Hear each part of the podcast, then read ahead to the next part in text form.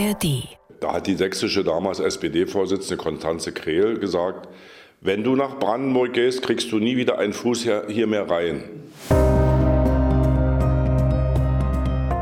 Und vor geraumer Zeit nannte Michael Kretschmer, den ich bestens kenne aus Görlitz, nur war Stefan, aus uns ist Behen was geworden.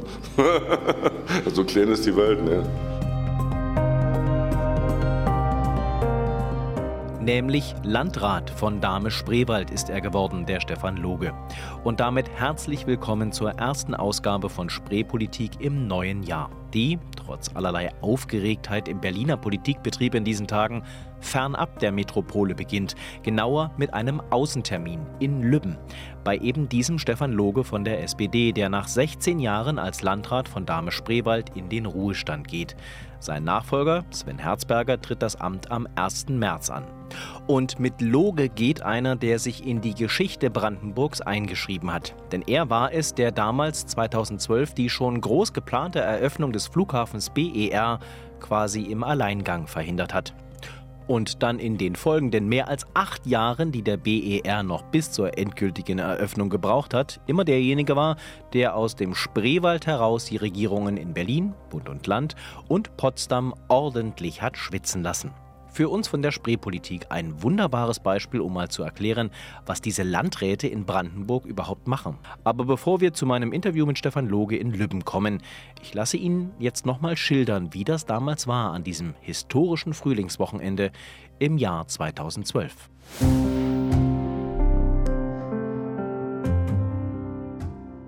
Ja, das war das Wochenende oder besser der auf ein Wochenende folgenden Montag. Es war alles hochbrisant. Wir hatten alle schon die Einladung. Ich glaube, 23. Mai äh, war avisiert für die große Eröffnung äh, des neuen Fluthafens. Und mir war Himmelangst aus allerlei Hinsicht. Meine Hauptaufgabe war, kriegen die nun eine Freigabe, äh, indem man letztendlich alle Unterlagen geordnet äh, mit äh, entsprechender Genehmigung der örtlichen Planer, der örtlichen Prüfer bekommt.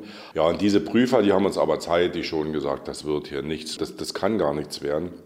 Wir haben das ganz offiziell dann schon in dem äh, Winter geschrieben, Januar, Februar. Das aber alles immer auf Arbeitsebene. Dann nochmal im März, dass das nichts wird oder dass wir das alles in Zweifel stellen und sie sollen sich das überlegen und sie sollen, wenn es denn anders ist, nun fertig kommen mit ihren Konzepten, fertig kommen mit ihren Plänen. Sind sie aber nicht gekommen. Und dann hatten wir, das war im April, eine dringende Sitzung. Ich hatte die einberaumt die Geschäftsführung, das waren zwei honorige Männer, äh, ja, die mussten nach Königs Wusterhausen in ein sehr karges Büro kommen, wo wir mit meinen Kolleginnen und Kollegen dann, die alle technische äh, Behörden sind, zusammengesessen haben und uns nochmal deutlich machen lassen wollten, wie stellt ihr euch das nun vor? Man hatte so das Gefühl, äh, was wir uns denn erlauben, dass wir solche Fragen stellen. Wenn, wenn Sie sagen, es wird, dann wird es. Aber wir haben dann immer weiter gebohrt und immer weiter gebohrt. Ja, es wurde aber immer deutlicher, sie redeten drumherum, obwohl sie, ich wiederhole, honorige Personen waren, auch gegenüber zwei Regierungschefs, zwei Regierungen Berlin und Brandenburg. Ich habe dann irgendwann mal nicht mehr an mir halten können. Ich habe dann nur gesagt, ich sehe jetzt nur noch eine Lösung. Sie kommen jetzt mit etwa 800 Studentinnen und Studenten. Jeder bekommt eine orangene Weste, jeder bekommt einen Campingstuhl, jeder bekommt eine Brotbüchse und eine Thermoskanne und die setzen sich dann in die vielen, vielen Türen und müssen aufpassen, dass die Türen schließen, wenn irgendwo ein Brandfall ist oder ein Katastrophenfall. Und dann ruft der eine zum anderen, Paul, mach mal die Tür zu, bei mir brennt's. Das muss so provozierend gewesen sein, die Herren sind dann gegangen. Ja, und darauf folgte dann eine Aufsichtsratssitzung, das wusste ich. Und aus der Aufsichtsratssitzung am Wochenende rief mich dann noch Matthias Platzig an und fragte, Stefan, sag mal, wird es was oder wird es nichts? Und so wie ich Matthias Platzig äh, heute noch bewerte, absolut fair, der hat mir nicht einmal irgendwie irgendeine Maßregelung gegeben, der hat mir das auch geglaubt. Dann kam alles so, wie wir uns erinnern können, dann wurde nur noch tags darauf zu einer ganz dringenden Pressekonferenz gerufen. Ich glaube, 250 Journalisten waren da. Ich bin auch hingefahren nach Schönefeld. Selber hatte ich keine Einladung, das war aber nicht schlimm. Ja, das war ganz schön happig. Das Ergebnis kennen wir. Kein guter Tag für den Flughafen Berlin-Brandenburg. Willy Brandt, kein guter Tag für die Bürgerinnen und Bürger unserer beiden Länder und der vielen Besucherinnen und Besucher unserer Region. Ich verhehle auch nicht, dass ich stocksauer bin, insbesondere was Fragen der Früherkennung, des Projektmanagements angeht, weil so eine Überraschung darf eigentlich nicht kurz vorher noch passieren. So die damaligen Länderchefs von Berlin und Brandenburg, Klaus Wowereit und Matthias Platzek. Jetzt aber zu dem Mann, der dem Flughafen BER das Stoppschild zeigte. Stefan Loge, scheidender Landrat von Dahme-Spreewald. Herr Loge, wir sind hier in Ihrem Büro in Lübben, äh, in einem sehr schönen Gebäude, äh, mitten in der Stadt. Es wirkt alles sehr ruhig, aber äh, Lübben bzw. hier das Landratsamt von Dahme-Spreewald stand vor mehreren Jahren, 2012, wirklich im Fokus ähm, der medialen Beobachtung, es ging um den Flughafen BER, äh, weil an eben diesem 1. Mai-Wochenende damals die Entscheidung letztlich bei Ihnen fiel, dass man diesen Flughafen nicht freigeben kann. Wo genau waren Sie eigentlich an diesem Wochenende? Saßen Sie hier in diesem Büro? Wo waren Sie?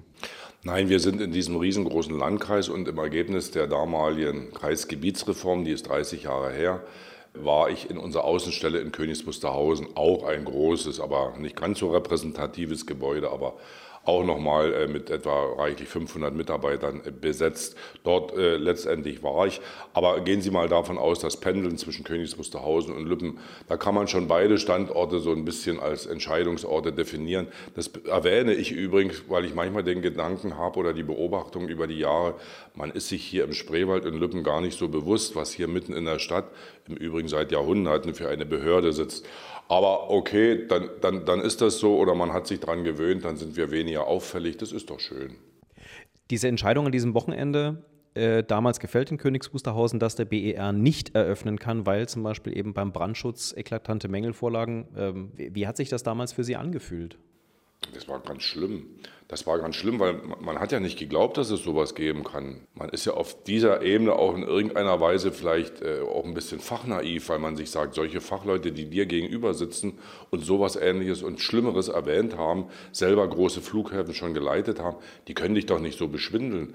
Oder du kannst auch nicht das Argument glauben, die wissen selber gar nicht, was vor Ort passiert. So soll es nämlich dann letztendlich auch gewesen sein. Jedenfalls hatten meine Kolleginnen und Kollegen, vor denen ich heute immer noch absolut den Hut ziehe, so fachlich versiert zu sein und nicht aus der Privatwirtschaft zu kommen, wo man ja immer letztendlich einen Schritt äh, vor, der Behörde ist, indem man immer irgendwas erfindet, was dann erst genehmigt werden muss. Ich sage immer, das Böse kommt immer zuerst. Äh, jedenfalls haben meine Kolleginnen dort sehr deutlich auch machen können, wir haben keine Unterlagen, wir haben keine Dokumentation, wir sehen nicht, wie das ganze Brandschutzsystem in irgendeiner Weise funktionierend in einer Einheit letztendlich äh, äh, sich darstellt. Und das Eklatanteste war natürlich, dass die Entrauchungsanlage eine ganz andere hingebaut wurde, wie äh, geplant, genehmigt und damit auch Zwang zur Durchsetzung. Also eine Brandschutzanlage und ihre Entrauchung, man stellt sich vor, für so einen riesengroßen Bau waren da vier Ventilatoren, die die Luft äh, aufsaugen. Äh, gebaut wurde aber nur ein riesengroßer mit einem wahnsinnigen Luftzug, was, was gar nicht geht, äh, rein, rein physikalisch. Man hat es aber getan aus verschiedensten Gründen der Kosten, des Kostensparens, der angeblichen Praktikabilität und letztendlich auch der Empfehlung anderer. Aber wir sind hier nicht in einer Apotheke bei aller Ehrfurcht und Achtung vor unserer Medizin, aber in der Apotheke, wenn ich nicht das Medikament bekomme, was mir der Arzt verschrieben hat, dann bekomme ich von der Apotheke ein alternatives mit gleichen Wirkstoffen äh, äh, vermittelt. Das ist aber nicht bei einer Brandschutzanlage, wenn man meint, wir machen eine andere, wie die Behörde genehmigt hat. Also muss man sich das vorstellen, es gab keine Alternative. Und so gesehen war äh, alles hier nur sachlich bezogen, von Politik keinerlei Reden. Äh, wurde mir ja auch des Öfteren mal äh, äh, unterstellt, weil ich bin auch Sozialdemokrat wie damals beide Landesregierungen. Dann wäre es ja Grund genug gewesen, ehrfürchtigst alle Risiken einzugehen. Nein, nein, hier ging es nur um Sachlichkeit. Wie oft haben die sozialdemokratischen Kollegen aus Potsdam und Berlin bei Ihnen angerufen und gesagt, Mensch, Stefan, jetzt hau uns hier nicht einen Knüppel zwischen die Beine? Also während der Zeit, als Matthias Platzig Aufsichtsratsvorsitzender war, nicht einmal. Es war immer eine sehr kollegiale, sehr freundschaftliche Atmosphäre, auch wenn man sich darüber unterhalten hat. Aber er hat in dem Zusammenhang dann natürlich auch mit seinen, von seinen Mitarbeitern einiges verlangt, die sich dort in die gesamte Situation auch noch fachlich einleben sollten. Also nicht nur die in der obersten Baubehörde des Landes, er hat ja in der Staatskanzlei dann auch noch Spiegelreferate. Und da, wurde, da wurden wir, und das haben wir uns äh, sehr gern gefallen lassen, wir hatten nichts zu verbergen, haben wir uns sehr gern begleiten lassen. Also aus Richtung Brandenburg kam nichts. Im Gegenteil, Aber Berlin.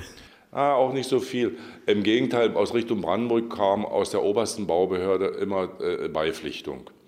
Äh, Berlin, als dann wechselte zu Klaus Wowereit, ja, ich will jetzt nicht sagen, dass es grundsätzlich anders war. Wowereit hat auch nicht bei mir angerufen, aber man hatte immer das Gefühl, oh, jetzt kommen die Berliner an den Aufsichtsratsvorsitz und jetzt soll alles anders werden und die werden den Brandenburgern erstmal was vormachen. Und dann kam die Argumentation von anderen, aber wie auch immer gesteuert, in so einer pünktlichen Dorfverwaltung darf man doch nicht so einen riesen Flughafen genehmigen lassen. Äh, lange Rede, kurzer Sinn, wir hatten dann in irgendeiner Weise doch mal die Möglichkeit, bei Klaus Wowereit am Tisch das nochmal alles darzulegen. Und da war auch alles äh, nachvollziehbar, bei ihm erkennbar. Verständnis will ich jetzt nicht unbedingt sagen, er hätte es ja ganz gern anders gehabt, aber er konnte es nachvollziehen, dass es so ist. Schlimmer war es ja dann tatsächlich mit der Flughafengesellschaft und vor allem auch dem Bund. Sie wurden äh, von Herrn Ramsauer, dem damaligen Bundesverkehrsminister, äh, glaube ich, nicht auf die Freundesliste gesetzt, würde man heute sagen. Ähm, und auch Herr Medorn, äh, der legendäre Flughafenchef, war jetzt auch nicht ihr bester Freund. Ne? Äh, der hat übrigens tatsächlich auch gesagt, dass ihre Behörde so eine kleine Provinzbehörde sei. Ach ja, bei Medorn, will, bei Medorn will ich nicht so viel sagen, über Menschen schon gar nicht reden, aber Medorn äh, ist in den letzten Jahrzehnten seines Lebens immer nur auf höheren Hierarchieebenen geschwebt und hat es da mehrere Jahre ausgehalten und dann plötzlich nicht mehr. Das ist ein anderes äh, Problem. Was Herrn Ramsauer betrifft, ja, der, der hatte mich ja Ober, Oberfeuerwehrhauptmann des Landkreises genannt. Das hatte mich ein bisschen dahingehend enttäuscht, weil er selber ähm, laut meiner Recherchen viele Jahre Kreistagsabgeordneter in seiner eigenen Heimat war. Und der weiß ganz genau, wozu eine freiwillige Feuerwehr, eine Berufsfeuerwehr da ist und wozu eine Bauordnungsbehörde. Also das war der gewisse Unterschied. Der hat aber hier in Brandenburg zum großen Amüsement beigetragen. Also diese Aufnahmen haben noch viele auf ihrem Handy, äh, wo da so äh, ähnlich geäußert wurde, dann gehen Sie doch zu dem Feuerwehrhauptmann, zu Dame, zu Dame Dingster oder wie das heißt. Genau, also Sie wurden der Landkreisfeuerwehrmeister im Landkreis Damisch sonst wie ja. genannt. Ah, hat man Ihnen dann eigentlich irgendwann mal ehrenhalber diesen Titel auch verliehen? Äh, kann man ja machen, vielleicht so eine Mütze mit dem Abzeichen drauf? Nee, bei der wirklichen Eröffnung dann, die war ja sehr bescheiden dann. A, wegen Corona und B, war ja nur zu empfehlen, die Eröffnung sehr bescheiden nach diesen vielen Jahren des Verharrens durchzuführen, war Ramsauer auch. Und äh, der damalige noch lebende Bundestagsabgeordnete Peter Dankert hat mich dann mit ihm bekannt gemacht und hatte ich ihm dann kurz mal noch diesen Mitschnitt. Ja, er wusste ganz genau um diesen Mitschnitt, hat ganz sehr über sich gelacht und mich zu einem Bierchen eingeladen. Also so viel die ernste Politik und die spätere Realität. Jetzt reden wir in Spreepolitik äh, natürlich auch über das Politische und äh, was man ganz klar sagen muss, hier standen einmal die beiden Bundesländer Berlin und Brandenburg und vor allem der Bund mit dem Riesenprojekt Flughafen einer letztlich Kommunalbehörde gegenüber. War diese dieses ständige Kontrollieren und das Nein sagen und äh, das Sagen, das reicht uns hier alles nicht, war das in gewisser Weise dann auch ein, ein Sieg der Kommunalpolitik, der kommunalen Behörden über vielleicht etwas zu übereifrige Landes- und Bundespolitiker? Na, würde ich nicht ganz so sehen. Man, man, muss da noch tiefer in die Geschichte gehen. Da war ich noch gar nicht hier tätig. Äh, als der Standort Schönefeld beschlossen wurde, das war ja ein Dreierbeschluss zwischen Bund, Land Berlin und Land Brandenburg, hatte ja Manfred Stolpe als der gegen die beiden anderen stimmende Sperrenberg in Brandenburg vorgeschlagen. Aber Berlin und der Bund wollten Schönefeld. Man unterstellt heute verschiedenste nicht nur ehrenwerte äh, Ambitionen dazu, aber das ist ein anderes Thema. Ja, und dann war es dann nun mal Schönefeld. Es gab natürlich hier große Proteste, es gab äh, Klagen bis dann vor dem Bundesverwaltungsgericht, die als solches ausgeschlagen wurden. Es stand dann irgendwann fest, hier kommt der Flughafen hin und wir haben dann erst so als solches verinhaltigen können, oh, wir sind ja hier die Bauordnungsbehörde. Denn es ist ein Privatbau, eine GmbH ist eine private Institution. Es ist kein Staatsbau wie ein Bahnhof oder ähnliches, da machen das Bundesämter oder Landesämter. Nee, wir sind es. Und so gesehen hatten wir vom ersten Moment an eine volle Verantwortung und angefangen halt eigentlich alles mit, mit Umweltgutachten äh, angefangen hat, alles mit den gesamten Erschließungsmaßnahmen. Riesengroße Wassersammelbecken wurden gebaut, äh, Dörfer wurden umgesiedelt. Das war eine gigantische Aufgabe und das muss ich alles sagen, war richtig gut, wie das lief. Das lief alles gemeinsam und in einem wirklichen Konsens. Und man hat damals auch gemerkt, hier waren Planer und Vorhabsträger am Werke, die wussten um ihre Verantwortung, die hatten auch eine gute Kostenprognose. Ist ja immer so, wenn Sie Planer nicht gut bezahlen, dann planen die auch nicht gut. Äh, war alles ganz, ganz prima. Und auch als die Bodenplatte für das Terminal stand, war alles noch gut. Und als der Rohbau stand und das Richtfest war alles noch gut. Und dann ging es in die Details des Innenausbaus, also Brandschutz und Sanitär. Ich habe damals immer gesagt, du, wenn du einen richtigen dollen Beruf hast, wo du gut verdienen kannst, studiere Brandschutz und Sanitär. Da kannst du dir immer wieder was Neues einfallen lassen und Behörden tippeln immer hinterher. Aber jetzt sage ich mal so, das haben wir den äh, alternativ gezeigt. Unsere Kollegen waren so immer up to date, aber die mussten sich autodidaktische Arbeiten. Die anderen sind immer zu teuren Lehrgängen gefahren und wollten dann unseren Menschen, unseren Kollegen was Besseres äh, erleuchten. Aber hat nicht geklappt. Der Grund, warum wir über den BER reden, ist eben, weil diese Entscheidung damals und die gesamten äh, Verquickungen zwischen einem Großprojekt zwischen zwei Ländern und dem Bund und eben dann auch dem Landkreis, der am Ende den Stempel draufsetzen muss, zeigt wunderbar, wie Politik tatsächlich in Deutschland funktioniert und vor allem, welche Bedeutung Landräte tatsächlich haben, die unteren Landesbehörden, wie Sie es gerade gesagt haben. Deswegen äh, können Sie mal anhand dieses Projekts beschreiben, was ist denn überhaupt die Rolle eines Landrats in Brandenburg? Sind Sie so eine Art so ähnlich wie ein Bürgermeister in Berlin, der ja eigentlich, der zwar gewählt wird, aber dann Chef einer Verwaltungseinheit im Prinzip ist? Also die Landkreise in Brandenburg, wie in anderen Bundesländern auch, aber wir haben in der Bundesrepublik Föderalismus, dass äh, manche Unterschiede untereinander auch existieren, sind in Brandenburg äh, sehr gut geprägt. In Sachsen, da wo ich herkomme, da gibt es drei Ebenen, da gibt es die Kommune, da gibt es den Landkreis und das Regierungspräsidium damals drei an der Zahl, jetzt nur eins. Hier gibt es sowas nicht. Hier gibt es die Kommune und den Landkreis und dann schon die Rechtsaufsicht und Fachaufsicht der Länder, der, der Landesminister. Das ist, äh, als ich hierher kam, ein, ein Wahnsinnsbonus, ein Wahnsinnsvertrauensbonus, den ich da auf einmal auch als Baudezernent damals schon spürte, du hast da richtig gehend Verantwortung. Ich mache es immer an, im Tagesablauf, so ein bisschen einer Familie, so wenn ich bis Mittag erzähle, was alles Landratsamt ist.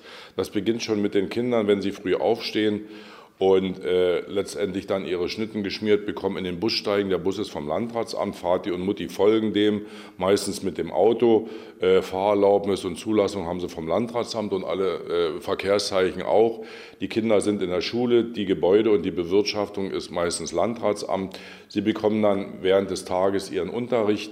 Äh, in der Zwischenzeit geht Vati und Mutti arbeiten haben äh, hier und da vielleicht auch noch eine äh, entsprechende Mittagspause und äh, gehen einkaufen. Dort war das Landratsamt mit dem Gesundheitsamt schon vorstellig. Sind Sie beim Bau äh, tätig, dann sind die Baugenehmigungen vom Landratsamt, sämtlichste Umweltgenehmigungen vom, vom Landratsamt, äh, Kataster- und Vermessungswesen ist Landratsamt, ist Oma und Opa am Vormittag unterwegs in Sozialbehörden, vielleicht beim Jobcenter, vielleicht bei der Wohngeldstelle, vielleicht bei der Eingliederungsstelle, alles Landratsamt. Gibt es Probleme in der Familie? Äh, hat äh, letztendlich das Jugendamt des Landratsamtes äh, dort mit beizupflichten. Wir sind sogar für Adoption äh, Vermittlungsstelle. Wir sind in der Kita, in der Kindertagesstättenplanung äh, die dominierende Federführung. Wir sind in der Schulentwicklungsplanung die dominierende Federführung. Ich könnte jetzt doch noch eine ganze Menge auch allein aus diesem Haus hier erzählen. Aber ich glaube, Sie merken, warum wir 1200 Mitarbeiter haben. Nun kann man aber unterscheiden zwischen Pflicht und Kür, so ähnlich wie beim Eiskunstlauf. Äh, wenn man sagt, Verwaltung ist die Pflicht, Politik ist die Kür. Wie viel Pflichtprogramm haben Sie dann eigentlich? Weil ganz viel von dem, was Sie gerade beschrieben haben, das sind ja dann viele Dinge, die Ihnen vorgegeben werden, wo Sie Gesetze umsetzen. Also etwa zwei Drittel bis drei Viertel haben wir so äh, letztes Mal analysiert, ist Pflicht.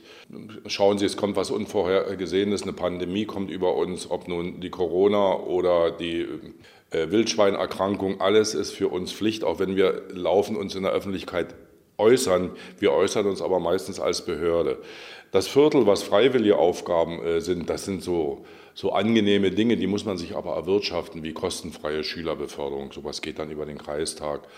Und das muss gestaltet werden oder wir haben Kita-freie Jahre damals, bevor das Land reagiert hat, selbst schon äh, in Gang gebracht. Wir haben gesunde Kost bei der, bei der, bei der Schülerversorgung organisiert. Also so auf diesen, eine, eine, eine Bibliothek, äh, wir haben dafür gesorgt, dass unsere Kommunen mehr Geld einbehalten dürfen, als sie müssten, damit sie mehr Spielräume haben.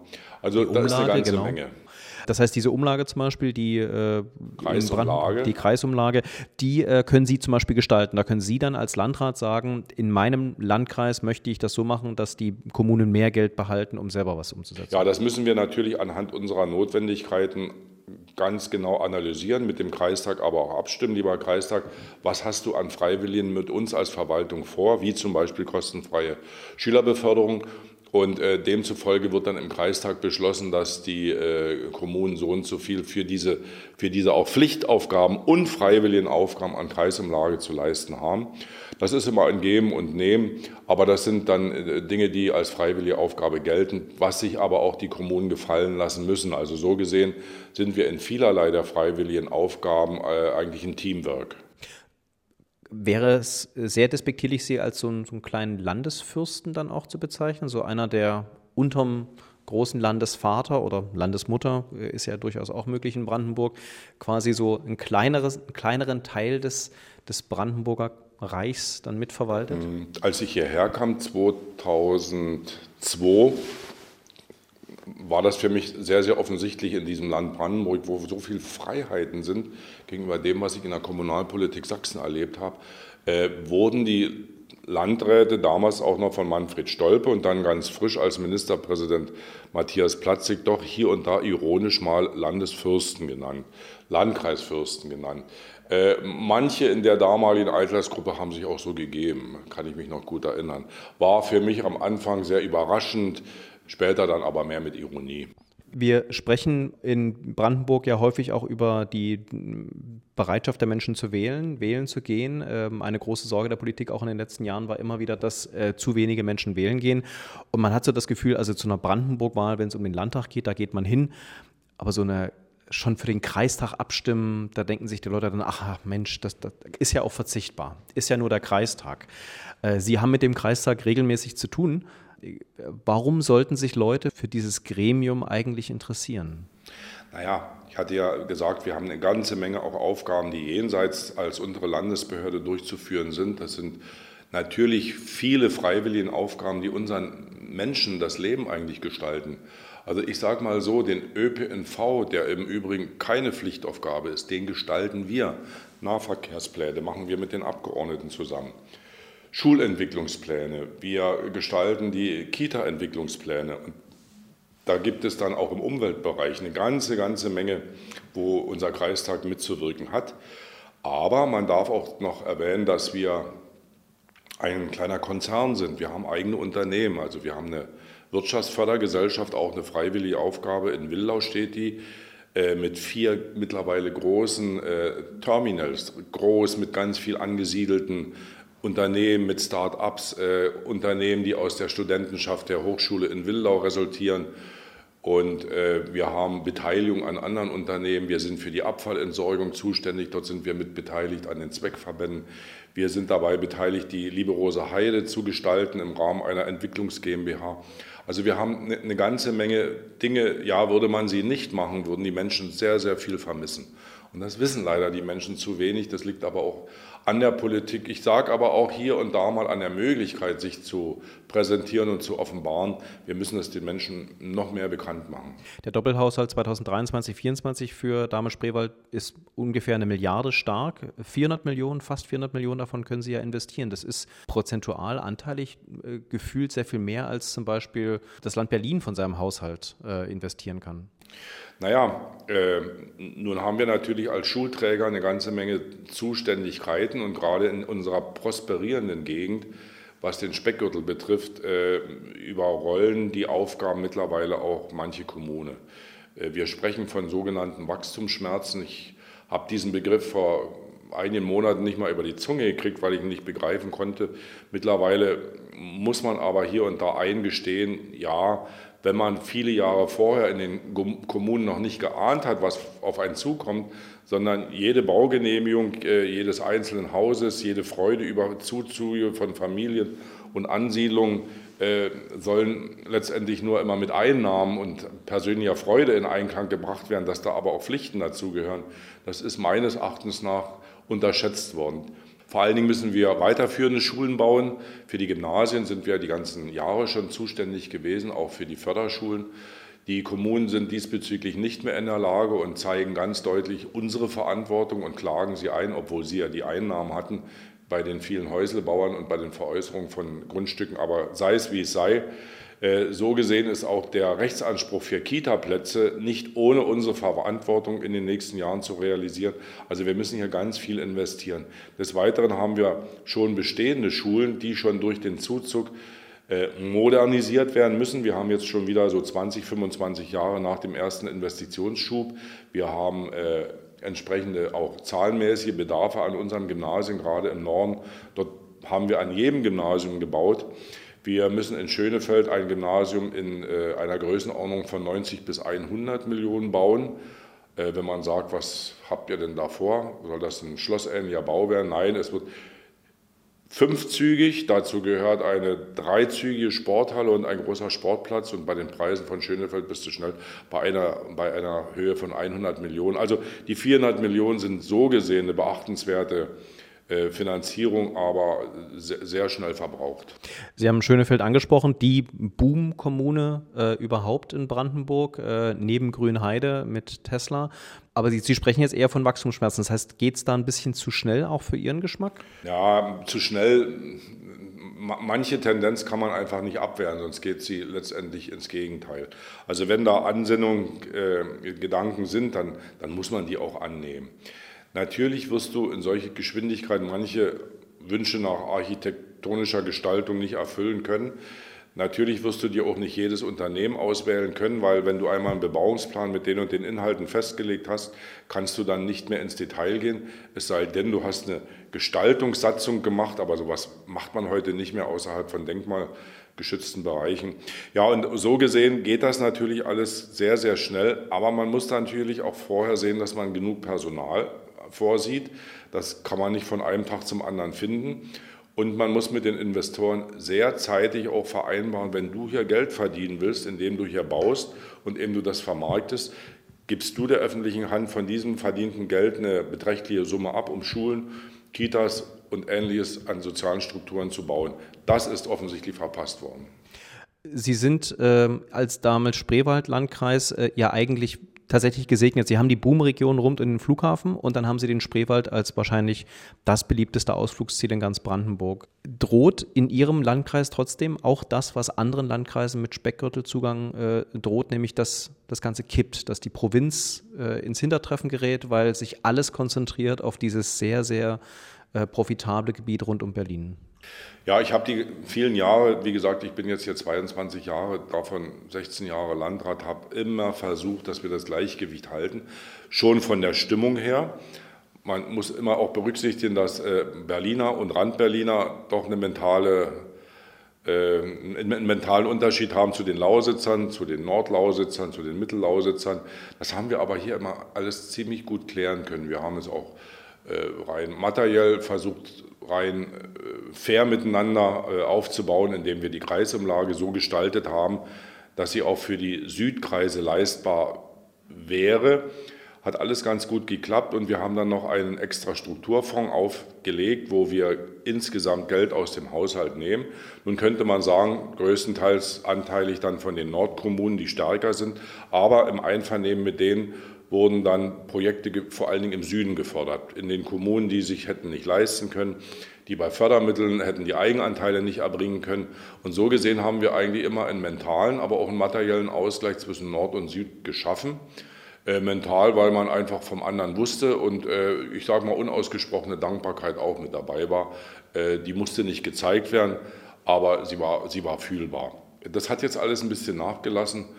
Äh, ja, ich höre von meinem Nachfolger, dass das alles sehr misslich ist, dass man hier äh, irgendwelche Unterschiede zwischen Nord und Süd spürt, die waren bis vor zwei Jahren nicht da. Die sind jetzt erst da, als diese Wachstumsschmerzen zutage kamen. Und man merkte, man hat äh, im Norden zu wenig dafür Vorsorge getragen, auch die Zukunft zu gestalten. Man muss unbedingt in der Kommunalpolitik wieder lernen, dass man nicht nur eine Entscheidung trifft, die man im nächsten Moment realisiert und erlebt. Es gibt auch noch ein Leben danach und danach auch nochmal. Aber wäre das zum Beispiel etwas, wo Sie sagen, ähm, da hätten Sie vielleicht in den letzten 16 Jahren auch noch mehr machen können? Oder entzieht sich das dann wiederum der Gestaltungsmöglichkeiten eines Landrats? Also die Kommunen haben in Brandenburg ein sehr, sehr hohes Maß an kommunaler Selbstverwaltung. Und das wird im Übrigen, so wie ich das beobachte, hier in Brandenburg ganz besonders gewahrt und gewertet. Und ich habe als einer, der auch aus der örtlichen Kommunalpolitik hier in dem Falle dann aus Sachsen kommt, äh, und doch hier und da Einflüsse der Regierung und des Kreises erlebt, habe ich das immer die Jahre hier gewahrt. Kommunale Selbstverwaltung ist eines der höchsten Güter in der Politik, in der Kommunalpolitik und das hat auch was nicht nur rein rechtlich, auch von der Wertschätzung mit den gewählten Abgeordneten zu tun. Das habe ich, das haben wir meiner Generation entsprechend vielleicht ein bisschen zu gutgläubig die ganzen Jahre gewahrt der demografische Wandel kam dann doch sehr schnell. Aus Berliner Sicht guckt man auf die Brandenburger Landkreise eigentlich inzwischen nicht mehr nur wegen wunderschöner Naherholungsmöglichkeiten, sondern eben auch zum Wohnen. Das ist der Raum, wo man noch Wohnraum schaffen kann äh, für Berlinerinnen und Berliner. Äh, wie viel davon können Sie eigentlich als Landrat steuern? Weil so aus Berliner Sicht könnte man doch sagen, naja, dann ihr habt doch so viel Platz, dann baut uns doch die Wohnung und wir ziehen dann zu euch raus. Gerade auch entlang des RE7, des Regionalexpress 7 zum Beispiel, sind noch so viele kleine Kommunen, die wären, die sind super angebunden. Ist das etwas, wo Sie sagen können, na dann machen wir da eben noch ein paar neue äh, Wohnungen hin, da kommen die Berliner schon.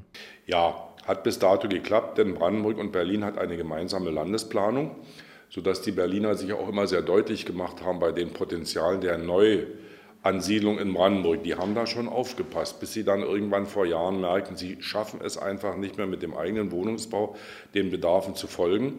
Sie schaffen auch das Preisgefüge nicht mehr, weil es ja äh, über Spekulation äh, teilweise Ausmaße annahm, wo Berliner gar keine Chance mehr haben. Und so gesehen haben die Berliner mit den Brandenburgern in der Gesetzgebung wesentlich mehr Baupotenzial erlaubt im Berliner Umfeld. Wesentlich weniger in der zweiten Reihe, also wir, wir reden immer vom zweiten Ring dann um Berlin, nicht nur der, der S-Bahn-Gemeinde, der Berliner, der zweite Ring dann so Königs Wusterhausen, Bestensee, der war dann schon nachteiliger in der Möglichkeit, sich zu entwickeln. Und dann kommt der weitere Raum, der, der dritte Gürtel, der dann runtergeht bis in den Spreewald. Dort würden wir uns mehr Zugeständnisse letztendlich erwarten. Vielleicht kommt in den nächsten Jahren da noch mehr dazu. Die Infrastruktur als solches ist hier im Süden auch sehr gut ausgeprägt, gerade auch an der Eisenbahn lang. Da haben wir ja parallel Eisenbahn und Autobahn. Und äh, so, so, gesehen eigentlich äh, infrastrukturell alles vorhanden. Aber wie gesagt, dann muss man auch gleichziehen, wenn man hier äh, weiter ansiedelt, dann bitte die nächsten Generationen denkt an Schulen und Kindergärten. Das heißt, was meinen Sie mit Zugeständnissen? Also was genau hätte da zum Beispiel auch Berlin besser machen können, äh, um eben diesen dritten Gürtel, den Sie beschrieben haben, dass man den auch mit weiterentwickelt, auch gerade für den Wohnungsbau. Denn tatsächlich die Bahnfahrt hier runter nach Lübben zum Beispiel aus Berlin äh, dauert nicht länger, eigentlich sogar kürzer, als so manche S-Bahnfahrt in Berlin dauern kann. Also von Pankow nach Neukölln brauchst du länger wie von Ostkreuz nach Lübben. Im dritten Speckgürtel der bis hier runter in den ländlichen Raum geht, hat man zu sehr restriktiv im Landesentwicklungsplan eingegriffen. Es sind keine besonderen Potenziale an neu erschließbaren Wohnsiedlungen mehr machbar. Einfach weil es in diesem Plan drin steht? Ich meine, den Plan kann man doch ändern, oder? Den Plan werden die Berliner und Brandenburger mit Sicherheit irgendwann ändern. Äh, man wird sich aber gegenseitig auch auferlegen, alle Möglichkeiten selbst noch zu nutzen. Ich glaube, in Berlin gibt es trotzdem noch ganz, ganz viele äh, Quartiere, die man äh, sanieren könnte, die man abreißen könnte, die man neu bebauen könnte, wo man Spekulationen vermeiden könnte. Also es sind nicht alles nur Frischluftzufuhrzonen. Äh, die wollen mit Sicherheit die Berliner nutzen und die Brandenburger werden sich auch sagen, macht das bitte. Wir können hier nicht die freie Natur, wir können hier nicht alles, was noch ein bisschen grün ist, um so eine Metropole auf noch auflassen. Also das ist mal ein Geben und Nehmen. Aber es klingt ein bisschen auch danach, als würde äh, entlang dieses äh, gemeinsamen Plans für die Gesamtregion, für die Metropolregion, man aus Berliner Sicht auch ein bisschen darauf achten, dass jetzt bestimmte Ecken in Brandenburg nicht zu attraktiv werden, weil am Ende die Leute, die da rausziehen, zahlen natürlich dann auch ihre Steuern in Brandenburg. So ist es, das wird dann hier auch entsprechend äh, steuerlich erhoben. Ja, es ist auch so ein Problem außerhalb von Berlin. Man sieht es alleine an der A13. Logistik immer mehr, immer wieder riesengroße flächennehmende äh, Gewerbebauten. Das ist nicht gut für Natur und Umwelt, auch nicht für so eine Metropole. Und die einzige Frischluftzone ist nicht Tempelhof, die da äh, ein bisschen frische Luft und äh, Klima in die, in die, in die Wohngebiete bringen soll. Also man muss da sehr aufpassen. Ich bin da auch, äh, naja, skeptisch nicht, aber da muss man sehr aufpassen, was Tesla betrifft. Äh, Brandenburg hat sich da sehr, sehr schnell mit den Berlinern gemeinsam intensiv äh, bemüht, dass diese Ansiedlung kommt. Ob damals schon klar war, welche Dimensionen das haben wird und welche dort noch geplant sind und was immer noch dazu kommt, das, das kann ich mir kaum vorstellen, wenn man merkt, was für ein Wohnungsdruck jetzt mittlerweile auf uns kommt. Auch in unserem Landkreis, man muss das äh, berücksichtigen, dass Tesla unmittelbar an der Kreisgrenze steht. Und da macht sich derjenige, der eine Wohnung sucht, weniger Gedanken. Auch wird es nicht ewig mehr gehen, dass man die Gastarbeiter aus den umliegenden Ländern hierher holt und unter der Woche oder wie gesagt befristet hier nur für äh, geringste Konditionen unterbringt. Die Menschen wollen irgendwann anständige Qualitäten, wenn sie Qualität erarbeiten sollen. Äh, weil wir mit dem BER angefangen haben, hören wir mit dem BER auf. Auf Ihrem stummen Diener hier im Büro in Lübben liegt die rote Mütze mit der weißen Aufschrift vom Flughafen. Wenn Sie die heute, tragen Sie die tatsächlich oder ist das nur noch ein Andenken? Und wenn Sie sie tragen, tun Sie das eher mit so einem, tun Sie das mit Stolz oder eher mit so einem äh, sarkastischen Lächeln? Na, ich bin ein bisschen Realist bei sowas. Erstens renne ich mit solchen mit solchen geprägten Mützen nicht gern rum. Die liegt wirklich da oben als, als Andenken und wird mal irgendwann von mir selbst, wobei erst als Pensionär werde ich mal anständig aufräumen in Keller und Bürounterlagen. Aber irgendwann wird sie dann vielleicht mal wieder gefunden werden und irgendwann wird man sagen, ach war das eine Zeit, vielleicht machen es auch die Nachkommen, ich habe da noch ein paar andere Andenken. Nur den Spaten vom Spatenstich, den habe ich nicht mehr. Aber auch das ist äh, äh für mich vernachlässigbar wissen Sie, wo der Spaten ist? Das ist ja ein historisches äh, Dokument fast. Habe ich, glaube ich, irgendwie unseren eigenen Bauleuten geschenkt, weil ich mit solchen Symboliken eigentlich auch nicht gern umgehe. Herr Loge, vielen Dank für das lange Interview und ähm, ja, alles Gute auf Ihrem Weg. Äh, wissen Sie schon, wo es danach hingeht? Haben Sie schon einen Plan oder erstmal Urlaub? Naja, ich will erstmal auf alle Fälle Ruhe haben. Ich will zu mir selbst finden. Ich will auch diesen Termindruck irgendwann mal nicht mehr spüren. Dann schauen wir mal. Richtig gehend vorgenommen habe ich mir außer gerade erwähnten Dingen wie endlich mal Dinge nachholen, aufräumen, ordnen. Frühling wird dann gerade sein, Fahrradfahren, äh, werde ich mal sehen, was auf mich zukommt. Aber eine irgendwelche Tätigkeit in, in, in beratender Form oder ähnlichem, wie mancher das macht, habe ich nicht vor. Vielen Dank, Stefan Loge.